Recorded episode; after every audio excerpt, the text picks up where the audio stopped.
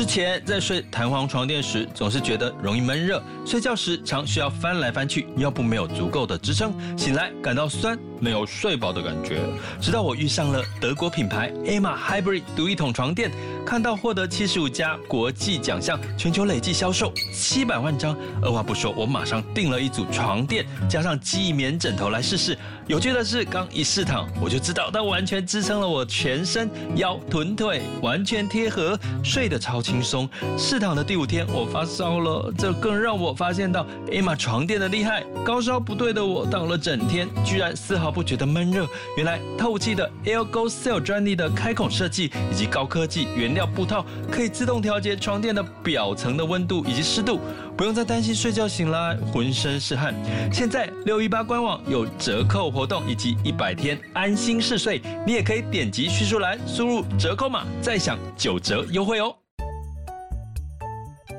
想要掌握即时市场观点吗？订阅郭俊宏带你玩转配息，每天不到十七元，你将享有专人整理的每月读书会、配息热点分析以及热门主题解答困惑。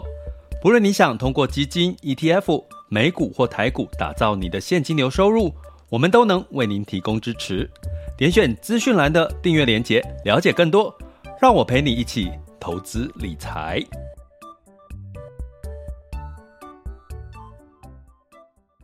这里是郭俊宏带你玩转配息，给你即时操作观点，一个从投资人角度带你一起掌握全球市场的脉动，分析配息标的、美股、台股、A 港股即时热点。陪伴你不再害怕市场涨跌的风险，一起稳健财富成长。亲爱的各位，大家中午好，今天是二零二一年的十月二十七日。怎么二十七这个数字，感觉再过几天就迈入到十一月了。那十一月就是双十一嘛，哈，那十二月呢就进入到了圣诞假期。诶，各位，大家今年有没有尾牙这件事情啊？你们公司今年有没有尾牙？听我看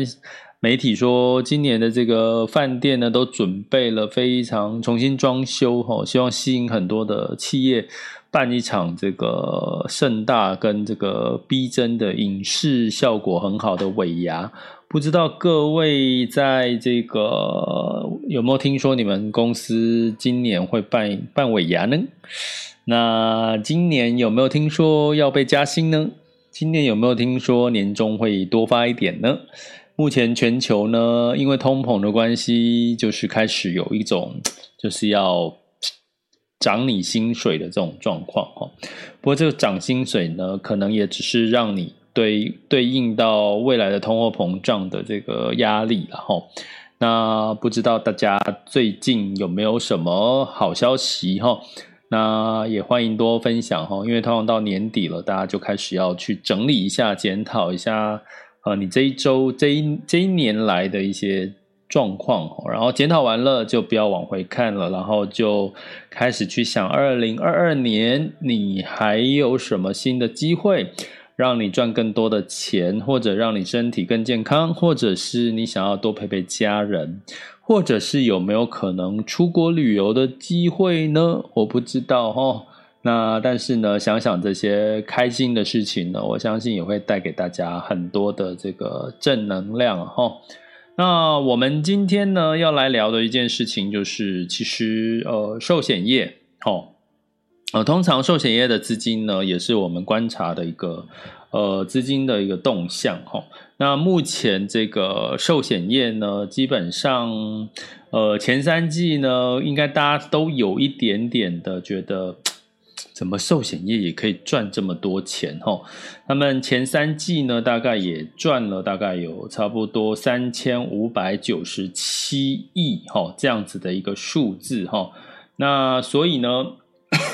寿险业的这个今年跟去年其实都荷包满满的，不知道他们今年的这个去年寿险业好像是那个尾牙也是取消嘛，那今年会不会剩大半呢？因为赚这么多钱，对不对？然后呢，台币又刚好在九月份就开始慢慢走贬嘛，美元升值，其实对寿险业大家知道是好事还坏事吗？呃，其实相对来讲是好事哈，因为呃，基本上呃，寿险业收的保费都是台币嘛。可是呢，近几年，比如说台湾的利率偏低，那变成说你要这个呃有比较高的这个利率，或者是这个呃投资报酬率，你可能就要往海外发展。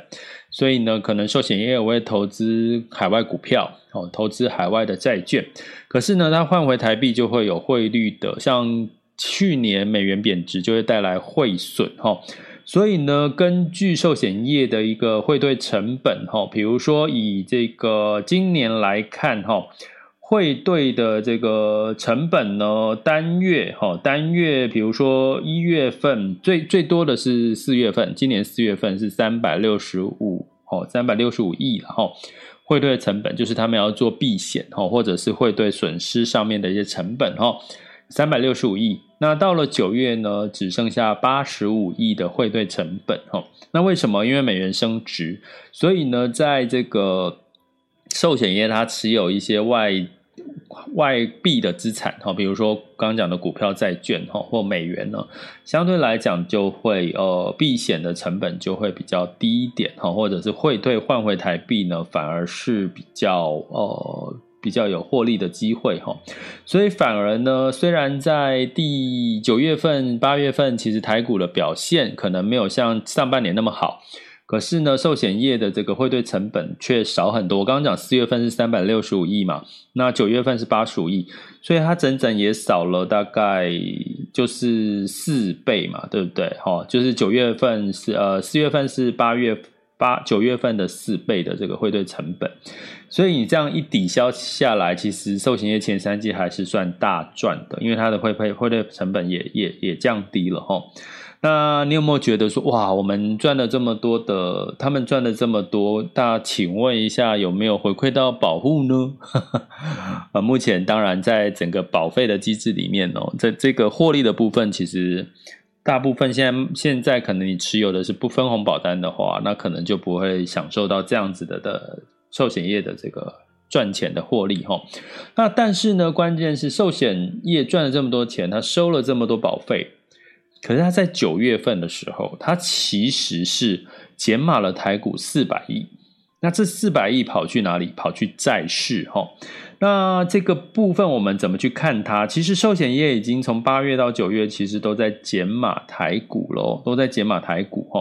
可是呢，呃，整体来讲呢，总共减码的这个数字呢，大概持有台股的市市值呢，大概只剩下大概一兆九千多亿哈，大概只剩下一兆九千多亿这样的一个数字。那所以估计呢，市场估计其实九月份大概寿险业就减码了大概四百亿哈。那这个四百亿呢，其实带来的是什么？其实你会看到最近期的这个台股的表现，像今天呢也是，昨天是万七，今天又稍微回落到万，跌破万七嘛哈。所以呢，你看到的是，其实寿险其实是很明显是什么？它绝对不是冲冲冲锋陷阵，就是说。它不是一个很积极的，它是打平衡牌，它是打保守牌。大家知道险资，只要只要你听到险资就保险的资金，你知道它一定是打一些比较保守、比较平衡的的这个投资牌哈。所以你看到它在退场，那代表什么？代表其实呃某种程度，它应该也是看到了台股可能也在第四季呢，可能相对来讲也是没有像上半年这样子的一个光景的哈。那可是这四百亿它脱手之后，它不能不可能说只就留在这个台币嘛，哈。那它持续的去买哪里呢？它其实其实寿险业呢，去这个呃增持的哈，不是海外股票哦。其实，在海外股票部分，其实七月份寿险业减少了两百五十九亿，八月份再减持三百亿。九月份其实在减持两百四十八亿，所以其实平均七八九都少了两百多亿，加总起来差不多也将近差不多九百多亿哈，将近要九百亿哈。所以呢，其实保险业其实，在不管是国内股票或海外股票，其实都已经在卖方这个角色了哈。那他们钱跑去哪里？他加码了什么呢？他加码了所谓的海外债哈，跟这个呃国内的债哈。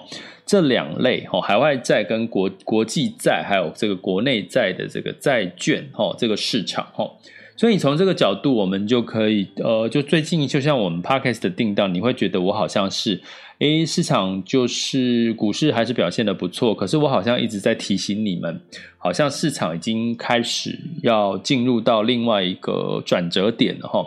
那原因当然是从资金的流向，从这个第四季的低基期，再加上第三季财报公布之后，可能相对来讲就会有一些怎么讲，利多可能就没有什么太多的利多，可能接下来你去想，我们大家一起来想这件事情，就是说第四季的利多会是什么？仔细想一想，好像就是什么第呃，你说财报吗？可能不会比去年的成长，不会比第三季成长幅度高，跟去年第四季比又是高基期了，对不对？诶库存制造业的库存似乎已经开始慢慢出现了，不，这个补库存行情已经已经不在了哈。诶可是已经转嫁到服务业，诶那服务业就跟消费有关系。我们十一双十一的消费，十二的这个所谓所谓的圣诞节，诶可是又出现了什么问题？供应链中断，又出现了通货膨胀的这个问题，油价高涨的问题。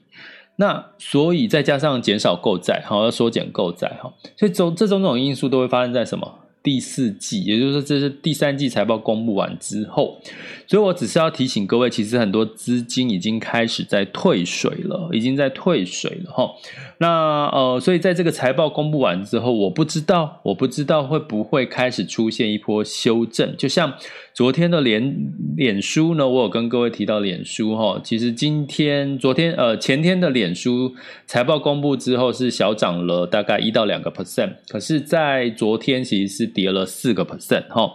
那所以呢，这样的一个情况之下呢，会不会代表是在这些利多公布完之后，可能没有太多利多支撑之下，会在接下来的第四季开稍微修正，然后再酝酿下一波反弹的机会呢？哦，这个是我们值得关注的哈。至少我们从显知已经看出，他们已经在做这件事情了哈。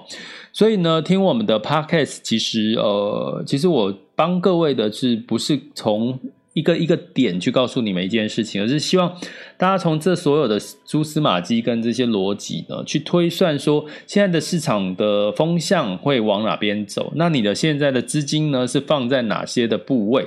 那放在哪些的部位之后呢，你才可以怎么样？才可以知道你接下来下一步要怎么做？齁，那可以不要说至少是呃，不要说是卖在高点。但是至少也不会怎么样，买在高点哈，或者是卖在呃，它呃，哎，叫什么 逻辑突然之间打结了哈。至少就是不不见得我们有那么利，那么那么观察这些事情可以让你买在低点，卖在高点。可是你至少都会在。这个中间值的部分去做一些决策，我觉得这个也也是一个对各位已经是一个投资报酬率提高胜率的一个一个加分的一个作用了哈。所以呢，鼓励大家哦，就是第一个订阅我们的 Podcast 频道，呃，鼓励大家在 Mr. Bus 呢，就是按下我们的这个追踪订阅了哈，因为这样子 Mixer Bus APP 会主动通知你最新的一集上架。那很奇怪，Apple Podcast 很奇怪，就不太给我面子，就是有时候会通知 Apple Podcast 的订户，有时候又不通知，我也不知道 Apple 为什么会会它的机制不是，这不是一件很简单的事情吗？从 APP 通知哈，所以呢，如果你不管是从任何平台收听我们的频道，哎，你就按下订阅，至少我们有新的一集就可以马上接到通知。那第二个呢，当然就是你可以从这个。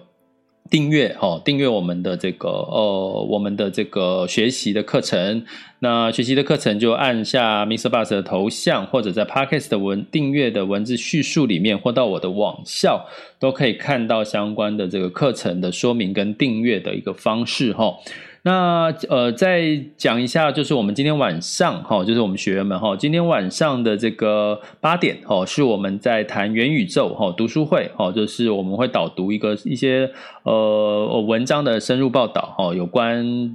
元宇宙的八个应用。以及这个美台股的这个元宇宙相关概念股的一些分析哈，所以如果是订阅学员，应该收到我的这个呃直播相关的上课通知了哈。那如果你想要参加今天晚上的直播，就可以加入我们的订阅行列。那我们接下来在周五哈会上架一集，就是除了能源相关的这个呃标的，诶，你可能觉得诶，能源已经涨一个月涨涨十五趴了，感觉好像有点。会不会太高了？哦，所以我们在周五的时候的录播课会再来分析一下，目前能源还有什么支撑它往上的可能性。另外呢，诶如果是类能源，哈，就是有没有办法搭上能源的其他的这个顺风车？诶，有没有其他跟能源相关的，哈，正相关的一些呃标的是可以参考的呢？所以我们在周五的时候也会开箱一些 ETF 跟这个基金的标的，哈，让大家去了解一下有什么除了能源之外，可能现在还不见得是呃像能源涨多了这样子的一个，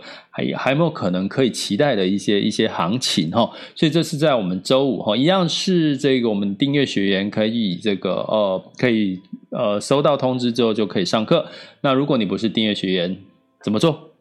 白，它就很简单，加入我们订阅行列哈，就是点选我们的这个 Podcast 里面文字叙述的订阅连结，或者是 Mixer Bus 的这个赞助方案，给它点下去哈，就可以看到订阅的方式了。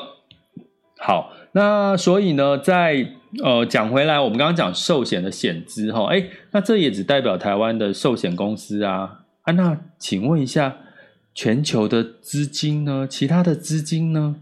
是不是也是这样子的一个状况？哈，所以我们除了哦分析完这个险资之外呢，我们再来给各位一个叫做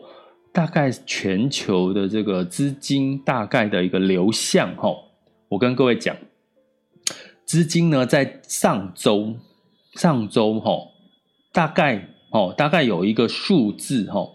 这个数字呢是叫七十四倍。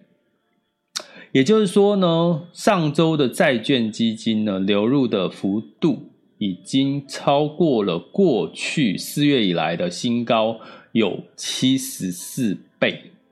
嗯，好，那所以呢，在这个呃，我在我跟跟各位讲一下比较明确，债券的这个类型的资金呢，呃，已经连续第三十二周的净流入了哈。而且，呃，净流入的量呢，其实是比这个前在前一周哈净扬了七十四倍了哈。那大概是比过去四周是大概多了五倍了哈。我更正一下哈，比上上周是多了七十四倍，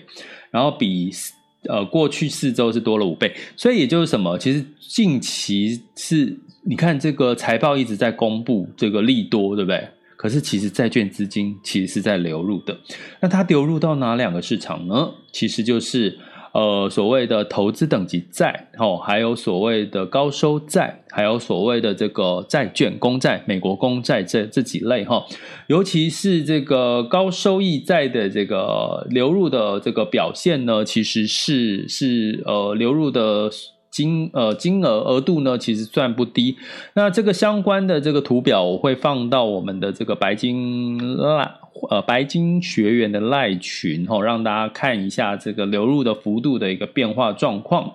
那但是新兴市场债其实是流出的哈，新兴市场债还是持续小幅的流出。那当然是因为什么？因为美元升值的关系，会让新兴市场的货币哈表现的就是比较不如预期，然后。那相对来讲呢，这个呃，但是呢，在货币哈，比如说美元呢，也是持续流出。那美元持续流出，流入到哪里？其实流入到一部分的包含股票之外，另外一部分当然就是所谓的债券的市场。那我刚刚讲流入最多的两类，然后一个就是呃，除了美国公债之外，另外就是投资等级债，还有所谓的高收债哈。那至于在股票，我们也讲讲股票好了。股票在上一周流入的这个规模是有也有在成长，那都流入哪里呢？其实就美国，大家也可以理解嘛。好，最近这个美国的财报，那流入的产业呢，以这个金融跟科技，哦，那以其他的市场呢，就是日本跟原物料，哦，流入的幅度会比较多。所以呢，你从这个资金的流向流量，你也可以看出呢，什么？看出最近的市场呢，哪边的这个比较抗跌或比较上涨的幅度比较高哈？但是整体来讲，债市的流入幅度其实是在近一周其实是大幅的流入的比较多。所以，我们同样呼应到我们刚刚讲寿险业在近七八九月，它已经解码股票流入债市的这个状态，其实是很像的。所以在财报公布完之后，哦，接下来今当然这一周还在公布科技业的财报，那可能在下周也还有一些消费类型、其他类型的财报，可是也慢慢接近尾声的时候，诶，可能呢，可能你就要开始怎么样？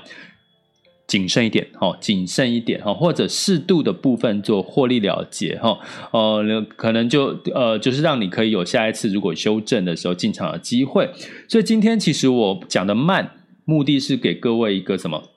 一个逻辑的思考，哈，就是诶，当市场在最近涨，我刚刚讲资金流入哪些，流入债、流入股，流入哪些产业？这些流入的原因是它第三季的财报很好，可是第三季财报很好，那第四季呢？第四季有没有机会有更好的机会？其实目前看起来比较多是一些偏什么干扰因素会比较多，哈，所以你会看到市场的情绪呢，的确也出现了一些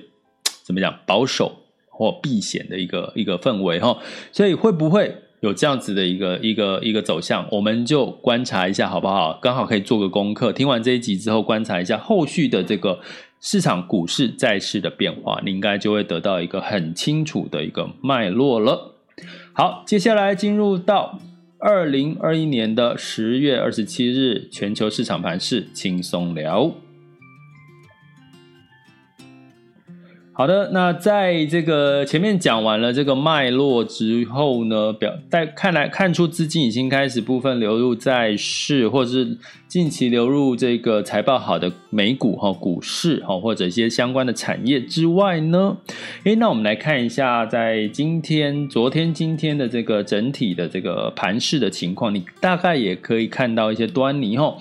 周二，哦，美股的这个超超级财报周，哦，科技，哦，相关的这个企业获利表现都还不错。道琼跟 S M P 五百全部都是呃刷新历史新高，哈。道琼上涨零点零四，S M P 五百上涨零点一八，纳斯达克上涨了零点零六。那在这个欧股的部分呢，其实表现的也非常亮眼哦，其实是比这个美股表现好，哈。那因为呢，欧股的这个瑞银呢。UBS 哈，还有相关的消费产业呢，它的业绩其实蛮强劲的哈，让市场对第三季的获利其实是乐观的。第三季哦，是第三季哦，不是第四季哦哈。泛欧六百上涨零点七一，德发英分别上涨一点零二、零点八跟零点七四个百分点哈。所以你会看到，其实的确资金的流入流向，其实不就是在这些市场嘛？就财报好的这些市场哈。所以再次提醒各位哈，如果真的接下来要掌握。万一在接下来，如果市场在财报公布完之后有一波修正的可能性的话，哎，其实反而是你，如果你这个时候不是满手股票，部分的这个现金或分批进场，其实你反而在接下来是有进场的机会。进场到哪里，仍然还是什么，还是比较容易看得清楚的整体的市场需求，在往上的整体的基础建设准备要开始的叫什么？美股哈。所以我们在十二月就会开始跟各位讲这个呃美股前进呃前前进美股直达车哈，教各位怎么去看美股的市场，怎么去分析市场，以及它的我们有用到的一些工具哈，所以对各位应该是很容易可以帮助大家去解读美股，就像看台股一样哈。所以呢，十二月一号，哦，十二月一号，这是我们课程。那如果你是订阅学员，一样就是可以免费上课，或者是你要单独去购课也可以，哈。这是我们的节奏，就是那，我如果假设哈，十一月有一波修正，哎，可能十二月反而是一个进场时机，进场哪里？美股，哈。所以这个就是我们的一个节奏。那在十一月我们要学什么呢？就学所谓的这个找到七趴以上定存的进阶版，哦。如果大家有听我 podcast，应该有知道我其实，在十月份的时候，我们是这个第一步嘛，哈，讲到一些比较基础观念跟一些实操，哈。那那个时候我有跟各位提过，其实所谓的配息标的可以当做核心资产，所以在九月份市场呢，呃，美股啦或其他市场下跌的时候，其实配息基金也有受到一些影响。可是在，在在那个时候，我有跟一些我有跟学员在 podcast 提过，其实我那段时间我倾向于是这个加码。哦，加码部分的这个哦，就是跌了就买，哦，加码了这个配息的标的，哎，所以你看到回头看现在我的配息的标的净值上涨了，可是我的的那个配息率也怎么样？也上涨了，因为我在这个它下跌的时候买，哦，所以呢，我反而净值净呃这个配息率增加了，可是我的净值同样也在这一个月也上涨了，哈，所以呢，其实配息标的其实很适合，就是比较容易。我觉得比比股票复杂度简简单很多。可是简单，你还是要有一些逻辑跟操作技巧，跟对市场的一些判断。所以我们在十一月十号，其实也快了啦，哈，十月底了嘛。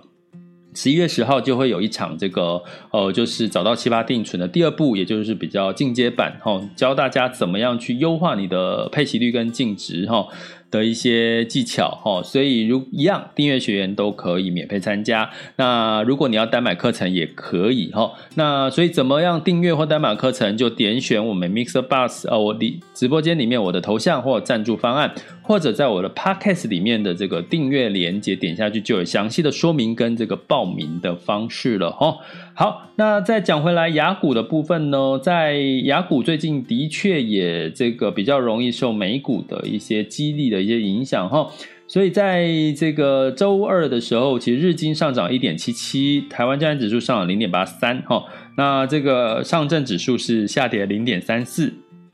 香港恒生是下跌零点三六哈，那今天现在时间是十二点二十五分，我们来看一下目前最新的。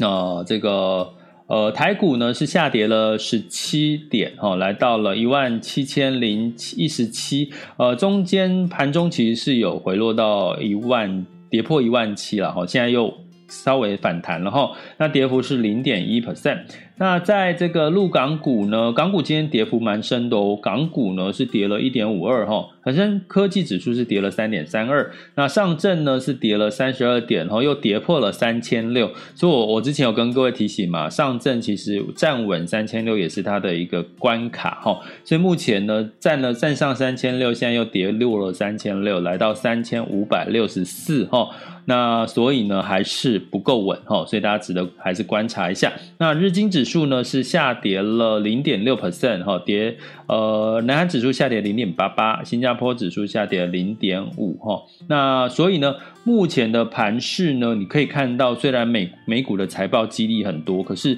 其实雅股其实还是比较偏怎么样一个。波动比较大的一个格局哈，所以呢，这都是在呼应我刚刚跟各位讲，市场情绪没有那么乐观呐，市场情绪真的没有那么乐观。但是美股哈，因为财报的激励，相对来讲表现是比较好，欧股也是哈。那在油价的部分呢，布兰特原油呢上涨了零点五 percent 呢，来到八十五点六美元每桶。那当然，因为供给不太会不太容易升上上升。然后消费需求往上升，所以带动了油价支撑哈。那那至于接下来呢，油价有没有后续的一些支撑的力道呢？麻烦就是今哦，不是今天晚上周五的这个录播课 EP 零二啊，我们会这个帮各位做一些整理跟分析探讨哈。那麻烦订阅学员就是这个等我们周五上架的课程通知。那金价的部分是收跌零点七 percent，来到一千七百九十三点四美元每盎司了哈。那当然是这个。企业财报强劲嘛，所以对于这个黄金，大家就觉得没有那么食之无味，弃之可惜哈。那美元指数来到九十三点九七，那最近呢，呃，应该在这周前会等待日本跟欧洲的央行最新的货货币的一个决策，到底会不会有什么呃可能酝酿升息的一个可能性哦。那美元兑台币是二十七点九一。那这个美元兑人民币是六点三六点三八，所以目前的汇率大概都是维持在这个情况，没有特别的讯息去造成它的大幅的上涨或下跌哈，所以我们就持续的保持观望就可以喽。好，那接下来呢，就是大家可以分享交流的时间。如果大家有问题想提问，哈，目前我们在线有两千五百六十一位听众，然后有这个呃 VIP 学员。那如果你想要在 Mr. Bus 直播间询发问问题，就可以按下这个举手键，我就把你 Q 上台，你就可以发问，哈，分享或要分享就可以哦，不一定要一定要这个提问，哈，分享交流都可以。好，那最后的同时呢，也还是要跟各位讲，哈。其实，在这段时间，建议大家哈，就是在呃岁末年终即将到来的时候，稍微整理一下。哎，冬至也快到了嘛，十一月几号冬至啊？哈，那 十一月几号就是冬至就吃汤圆，对不对？我应该没记错哈，所以也是开始整理自己情绪的时候，整理自己的情绪，整理自己的 资产配置。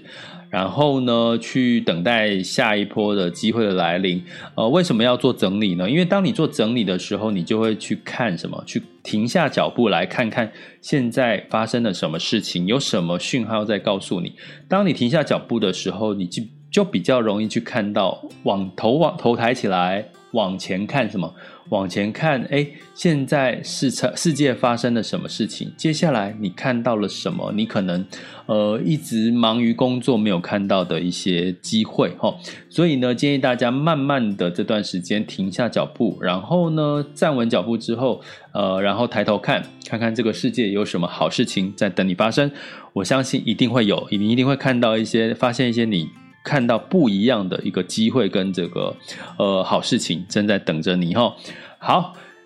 这里是郭俊宏带你玩转配息，给你及时操作观点，关注并订阅我，陪你一起投资理财。我们下集见，拜拜。